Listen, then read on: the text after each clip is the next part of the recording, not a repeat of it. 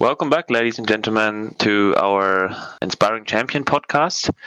Today, Andres and I are talking or doing a little recap about our latest podcast episode with Russell Garcia. Uh, Andres, first of all, how are you? Yeah, good, good. From snowy, cold Hamburg. I'm in Bremen at the moment. Even more snow here, but um, I went for a little run this morning. It was about minus 14 degrees. It's uh, nice. It's not really German kind of style.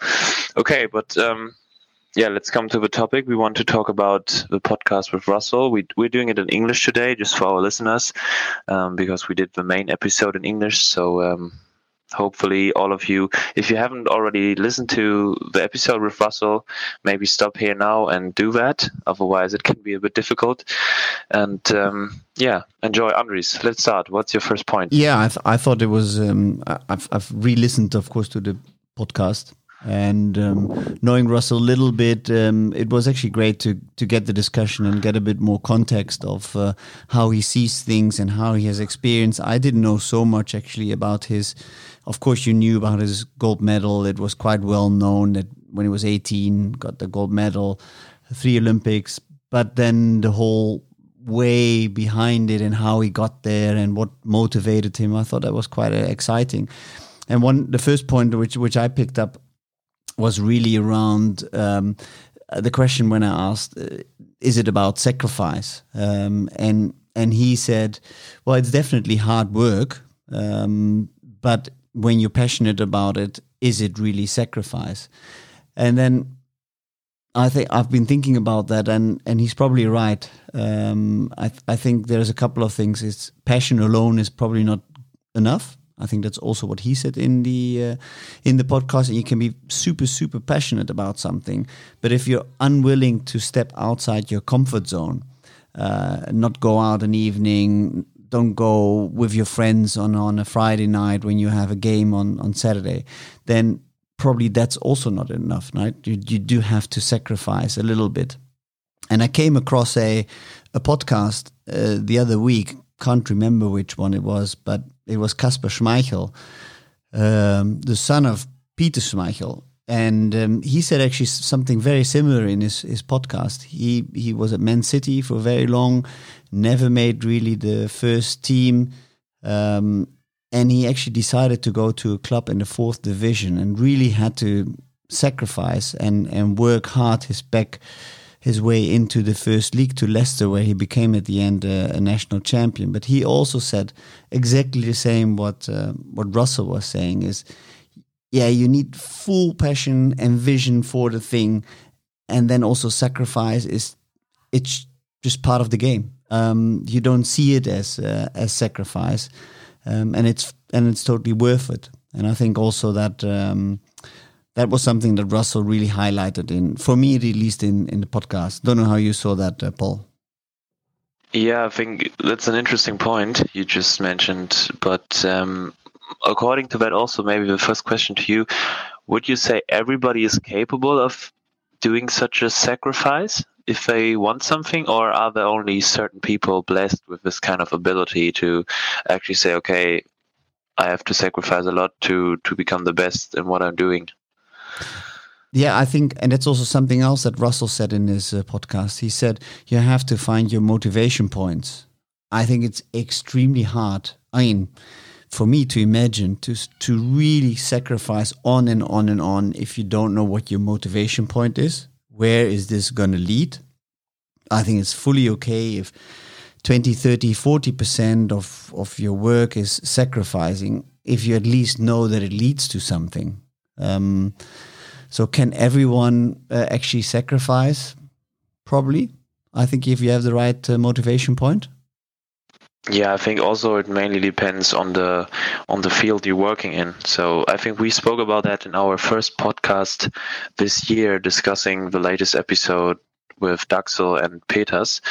Um, I think I was the one who said you cannot be a high performer, for example, in every sport or, or job you just want to be. You have to find your perfect match, uh, a thing you're really passionate about, and uh, I don't know, whatever you want to do, but you cannot just pick some random sport or whatever and say, okay, I'm going to be the best here and I'm going to sacrifice everything here because if there's not this kind of intrinsic motivation, it's really difficult to to actually yeah manage that sacrifice over such a long period of time. Mm.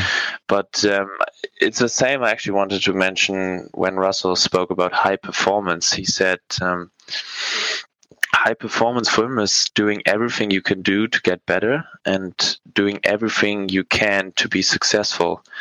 And that, in his opinion, means very often it's about the things you need to do and not about the things you like to do. And this is kind of the same thing you just mentioned this kind of a sacrifice. But another main point he also men- mentioned in the next sentence is that high performers enjoy what they're doing.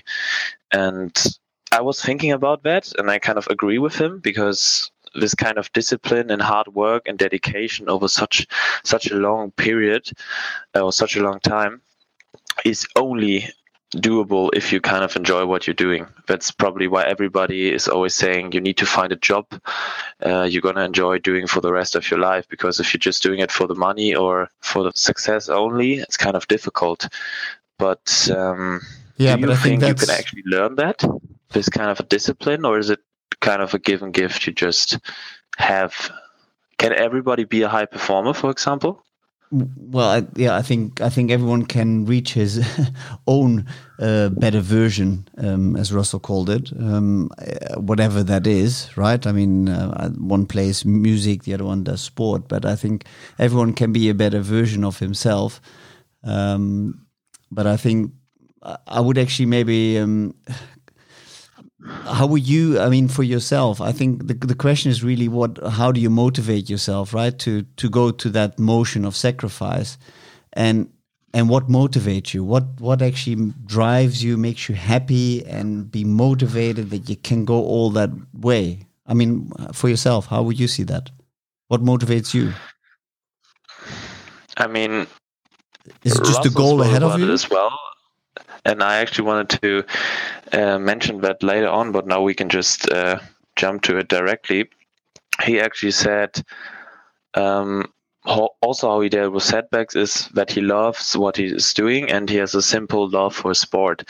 And I'm a bit different probably because of course I love my sport. Now in my case it's hockey, so this is kind of my daily motivation um, in my sport to become the best in what I'm doing, so playing hockey.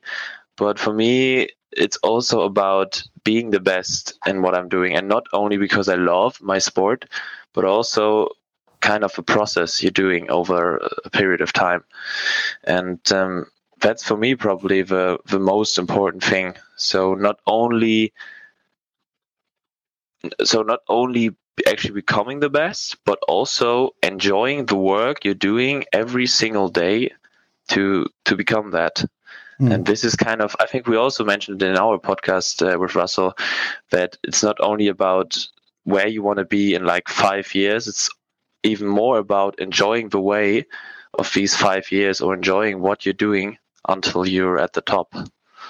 And that's why I think such an, an, an, at the end an environment where in which you can enjoy is so unbelievably important. I think you it's so easy to say enjoy what you do, but if there is only assholes around you, to say it in proper English, then you're not going to enjoy it. So it's probably indeed also your your colleagues in the team, your trainer, the the environment that you're in that motivates you to um, to do this high performance. Yeah, and I think he mentioned it himself when we asked him about his setbacks and or about the difficult periods he had in his career, he was saying he cannot really complain because he would he was absolutely blessed, and I can probably say the same for myself or for my young career now, that I have superb people around me, top coaches, uh, my family supporting me and everything. And I think this kind of support system, we also mentioned it like two episodes two episodes ago, I think, is extremely important. And I would also go as far to say, as an athlete, you need to build this kind of a system. If you're unhappy with people around you, for example, coaches or I don't know, whatever, you need to start doing things to actually be happy with the guys you're training every day. Hmm. So, for example, I'm just the type of guy. For me, it's super important to to have nice people around me to actually be myself in a group and just to enjoy what I'm doing. Otherwise, I cannot perform. I'm not a player who can be in a team with like you just said 10, 10 assholes or something it's not going to work Hmm. there are players or people who are easier to do that because they can just try to focus more on themselves but i think if you're one of these type of guys who really need the system and really need to feel comfortable it's so much easier to actually perform on a high level Hmm. Yeah, I fully agree. Fully agree. and maybe one more point we can also discuss. I think we both uh, mentioned it before. Is uh, when we ask him about what he regrets or what he would have done differently, uh, looking back on his career, Russell said um, he would have maybe even more started challenging the guys around him. So, I mean, I watched uh, actually this morning. I watched an episode of The Last Dance. Uh, we, we discussed it a few times already with Michael Jordan again, and just to say he started winning or Jordan started winning championships when he started to challenge the others and actually not only be focused about himself. And that's the main point actually Russell mentioned. I can fully agree with that because from from myself I can say if I'm not only trying I mean especially if you're in a team sport if I'm not only trying to focus on myself for a game but also trying to have an eye for my teammates looking out for them, maybe just helping them in a bad situation in a game, just pushing them again and saying, come on, let's go. Um, I'm going to play so much more, or I'm going to play so much better for myself if I'm doing that because it helps me a lot to actually be a part of his team, to challenge my teammates also in training. And if I'm only focusing on myself and saying, come on, I need to play the best I can, um, it's not enough. And I think it's a really interesting point he mentioned there. Mm. I've also been reflecting on that point. Um, it went through my mind a couple of days, and actually used it recently, um, last couple of weeks uh, in in my company as well. Um, because indeed, he said if I could rewind the button, I would challenge the guys much more um, directly on the pitch. And I think this feedback culture, let's call it that way, that's in principle what he says, um, giving continuous feedback to an uh, to to to each other and to enable fast learning is of course extremely important. But you also need to have a culture where it's okay to have feedback. Because um, I, recall a situation um, going through this um, reviewing this podcast. I had an employee who was extremely nice really really really nice guy but he was actually not performing very well. And because he was such a nice guy no one gave him feedback and after two, three years, we had to sit together with him and say, look, it's not going to work. Sorry. We, we think it's not enough. But it was actually not fair from us. Um, we should have given him feedback, um, myself, but also our colleagues. But he was just such a nice guy. And, and therefore, embracing a feedback culture where because it's easy to give feedback but also to receive feedback understand it do something with it not being frustrated not being angry about the feedback really really crucial. So i thought that was uh, really helpful also for me personally to take his um, his comment there on giving direct feedback on the team. It was very that was a good comment yeah, but maybe also using this kind of example you just mentioned to go one step ahead, I would like to ask. I mean, we spoke about, a lot about high performance, of course, one of our main topics in our our podcast. But would you would you go as far to say that including this feedback culture in your daily routine is even one step ahead of being a high performer because i mean if we spoke about high performance no matter if we two did it or with russell or with martin daxel we were always about the individual saying yeah you need to be successful or you need to want to be successful. You need to work very hard. You need to sacrifice. Um, but it's actually never about other guys or about your teammates. It's always about focusing on yourself and being the best version of yourself. Is then having this kind of feedback culture or start challenging the guys around you even one step ahead? Or would we maybe say, okay, this is also a part of a high performer to, you I mean, you can be the best you can in your own field, but if you're not um, having an eye for the mates around you, it's kind of difficult to yeah, I think successful. I think it's absolutely crucial. Even if you are the best on the field, you you you have to take on uh, board feedback from the worst, because the worst might say, "Look, you best." You always do these fantastic actions, and you play the ball uh, so challenging to me. But I'm actually not that talented. Play it in my forehand instead of every time into my backhand because then you will get it back and be able to score a goal. So fin- finding that level of, of feedback to each other and doesn't matter if you're the best or the worst but i think is absolutely crucial. But what i find difficult and i've been learning now over the years is that that you have to be open for it don't take it as an attack on if I'm the worst or the best, it doesn't matter. It's not an attack on me personally, feedback, but it's actually trying our relation to make our relation better. Um, that that's what feedback is about. The other one is prepared to invest in our relationship. That's why he gives feedback. Um, and I think also 10, 15 years ago, I would have seen, oh, that feedback is not improving the relationship, but he doesn't like me or he doesn't think I'm good or whatever. Yeah, and I think that's kind of a major point. Maybe coming back to my example I mentioned in the beginning with Michael Jordan when he started to actually realize I can be the best player or I am the best player if I always have the ball in my hands mm. in, in an NBA game. But when he started to realize that he's also needing the players around him and it's actually much harder to defend him if he's not always having the ball and he has other players who need to be defended as well. So maybe that's also a kind of a crucial point we should include in our definition of being a mm. high performer to actually know that sometimes it's important to have this feedback culture or it, it is important definitely and also sometimes even if you are the best in what you're doing you sometimes need to rely on others and trust others to do their job mm. And if you cannot trust them, you probably need to find different people or you need to start making these people better. Yeah. Yeah, yeah, absolutely. Yeah. Yeah, that's. Uh, but I think that's a that's a difficult point. You can actually see also in in in business or in many jobs where people working in the highest positions are sometimes having a hard time to trust other people working and they're always thinking no i have to do it myself because no one else can do it as good as i can. So they started to do everything. For example i can sometimes see it uh, with my dad that he's trying in his business to do everything himself and not uh, shifting any work to somebody else and doing maybe even the littlest task uh, or the easiest task but um, yeah that's probably something I can tell them later.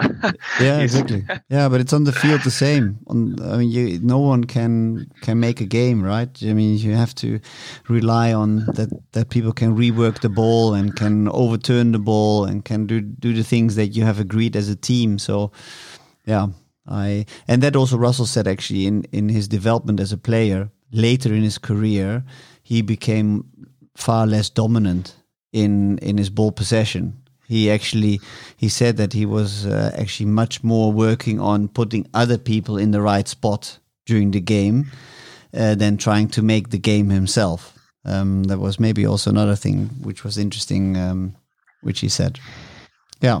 And according to that, I just wanted to add as a last point maybe that he was extremely mature for his age. So he was extremely having a clear mindset and everything. I think we can connect that to what Martin Daxel said that Daxel is working on personalities to actually become a very good player. You need to have a strong personality or develop personality. And I think Russell he mentioned or he said the sentence that the sport is way bigger than the Olympic Games, mm. for hmm. example, and that's kind of how he deals with setbacks because the sport is bigger than just a game, yeah. or for example, even the Olympic Games. So to to say that or to already even think that at, at an age of in his mid twenties, for example, when when he lost a big game or something, I think that is something most athletes or most people at this age can probably not do. Mm. And this was kind of fascinating. I think if it's for, not for everyone, maybe because, like I said, for myself, I'm probably never going to think that way to say, oh, it's just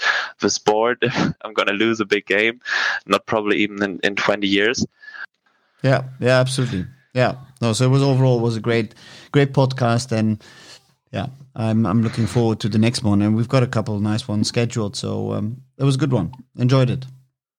A high performer, Yeah, definitely. So a really a high performer as a coach, as a player. Who knows what's next? I mean, he said he still wanted to start as a footballer, so maybe he's gonna give a comeback there. Um, yeah, I think that's enough already. Just a quick recap. Uh, thanks, Andres, for this talk. yeah, thanks, Paul. Um, of course, again, thanks to Russell for the nice podcast or the nice talk we enjoyed with him. Um, yeah, that's enough with Inspiring Champions for this week. Um, we hope to hear you or to see you again in two weeks. Make sure to check out check out our Instagram and Facebook channels if you haven't done it already, and um, have a lovely week. Cheers. Goodbye. Thanks.